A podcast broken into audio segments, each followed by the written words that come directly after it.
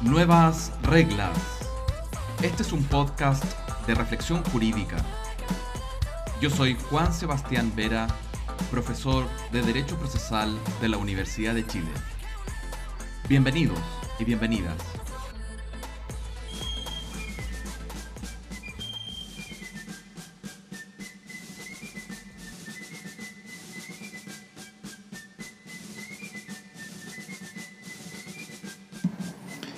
Septiembre es un mes que nos evoca muchas cosas. Nos acordamos del ejército y sus glorias, y de los cientos de niños y niñas que integran bandas militares escolares para honrar con su desfile ciertas efemérides. ¿Cuántos de ellos o ellas soñaron con ser tambor mayor? Y aunque llama profundamente la atención desde el extranjero la militarización de los escolares, para muchos formó parte de nuestra cultura de la infancia. También recordamos en este mes el 18 de septiembre, con todo lo que ello significa. Chicha, empanadas, asados, anticuchos. Pero este mes también tiene cosas ingratas. Se conmemora el 11 de septiembre que, después de las Torres Gemelas, se terminó por confirmar que es un día que sinceramente debiese desaparecer del calendario. El 11 de septiembre de 1973 será sin duda una fecha importante para muchas personas. Se produce el golpe de Estado a manos de Augusto Pinochet Ugarte que genera un quiebre institucional con todas las consecuencias que ella conlleva hasta el día de hoy.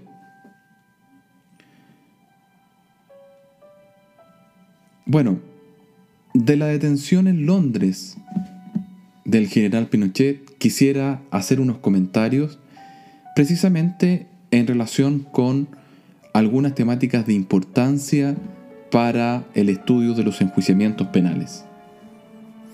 Cuando yo estudiaba en la secundaria y ya le planteaba a mis padres la posibilidad de estudiar derecho, en pleno año de la detención de Augusto Pinochet en Londres, mi madre me sugería que debía escribirle al juez Baltasar Fanzón, que a la sazón fue el que procesó al ese entonces senador vitalicio.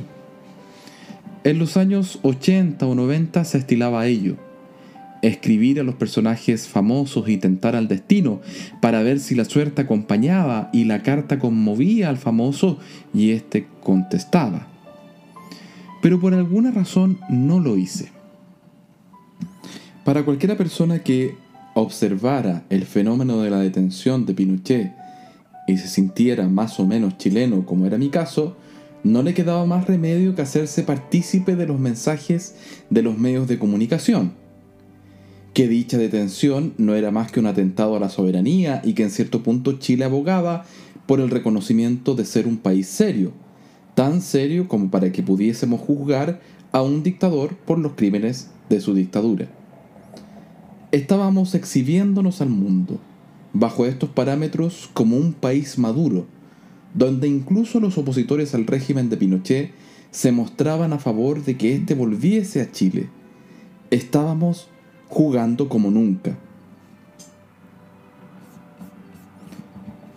¿Por qué a un procesalista podría interesarle una relectura de este caso después de algunos años de estudio de la disciplina.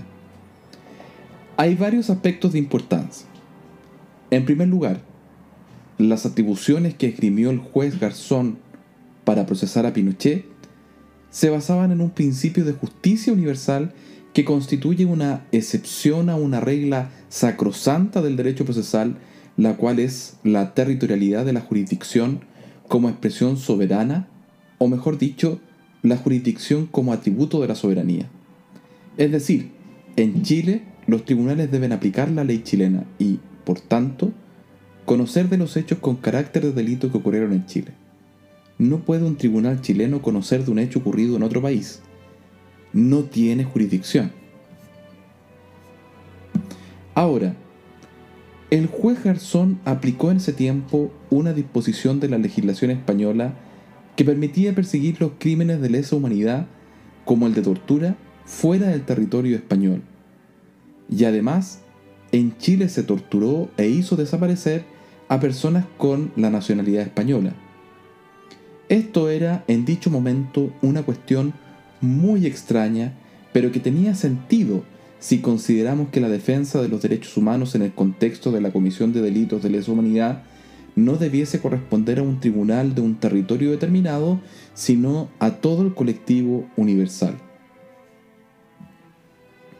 De hecho, fue la sentencia del juez Garzón la que mostró en una comunidad jurídica legalista como la nuestra que en los casos de delito de lesa humanidad como los contenidos en Chile, era posible desconocer los efectos de la ley de amnistía y de la prescripción que impedía que los tribunales conocieran casos ocurridos entre el año 1973 y 1978.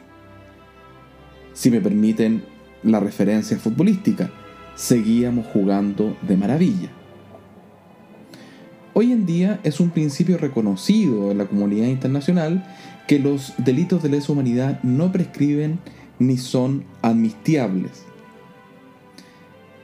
Tanto así que cede la territorialidad de la ley en cuanto existe una Corte Penal Internacional cuya competencia y jurisdicción es precisamente delitos de lesa humanidad cometidos en los territorios de los países que han suscrito dicho tratado. El caso Pinochet en Londres y dicha circunstancia tampoco es azarosa para una persona que se dedica al estudio del derecho de los enjuiciamientos penales. Todos veíamos por la transmisión televisiva esos abogados togados, con pelucas, muy distintos a nuestros jueces, porque los sistemas jurídicos son muy diferentes. En el sistema jurídico inglés, la figura del jurado es importante en materia penal y, además, el precedente fuente de derecho, a diferencia de lo que sucede en nuestro sistema jurídico. La decisión de extradición de Pinochet literalmente puso en los ojos de todo el mundo a Chile y a la violación de los derechos humanos como respuesta a este experimento del socialismo democrático de Allende. Este caso también nos dejó cuestiones interesantes en materia de imparcialidad. Uno de los jueces que conoció por primera vez la apelación respecto de la inmunidad de jurisdicción que alegaba Pinochet en relación con la extradición solicitada por el juez Garzón fue inhabilitado por sus vínculos con Amnistía Internacional. La anulación de la apelación por dicha causa se afirma fue una decisión importante en Inglaterra. La apelación tuvo que reverse y nuevamente se autorizó la extradición a España por considerar que Pinochet no tenía inmunidad de jurisdicción pese a que los hechos imputados ocurrieron cuando detentaba de forma ilegítima la jefatura del Estado de Chile. Las paradojas del destino han querido que el juez que impulsó todo ello, es decir, el juez Garzón, actualmente se halle fuera del Poder Judicial español por una condena de prevaricación y ahora más bien se mueve en la arena política y o de divulgación. Como ya es sabido, Pinochet fue liberado por las autoridades políticas inglesas y regresó a Chile supuestamente para ser juzgado por los tribunales chilenos. Eso no ocurrió. El consuelo que queda de todo esto es que por el caso Pinochet por primera vez en Chile se empezó a dudar de un dogma del positivismo jurídico la posibilidad de dejar de aplicar una ley vigente por razones superiores y en definitiva dejar de aplicar la ley de amnistía por su notoria injusticia respecto de la impunidad que generaba para los delitos de lesa humanidad. Ello, por cierto, hace recordar la cláusula de Radbrook y, ese magnífico estudio de Robert Alexi al respecto, de si es tolerable y si es admisible para los ciudadanos de un Estado dejar de aplicar una ley cuando ésta es, pese a estar vigente, notoriamente injusta. La fórmula o cláusula de Radbrook se enunció en el año 1946 y su autor murió en el año 1949 Ahora, esta continúa viva en Alemania tanto en las discusiones de los juristas como en las decisiones de la jurisprudencia.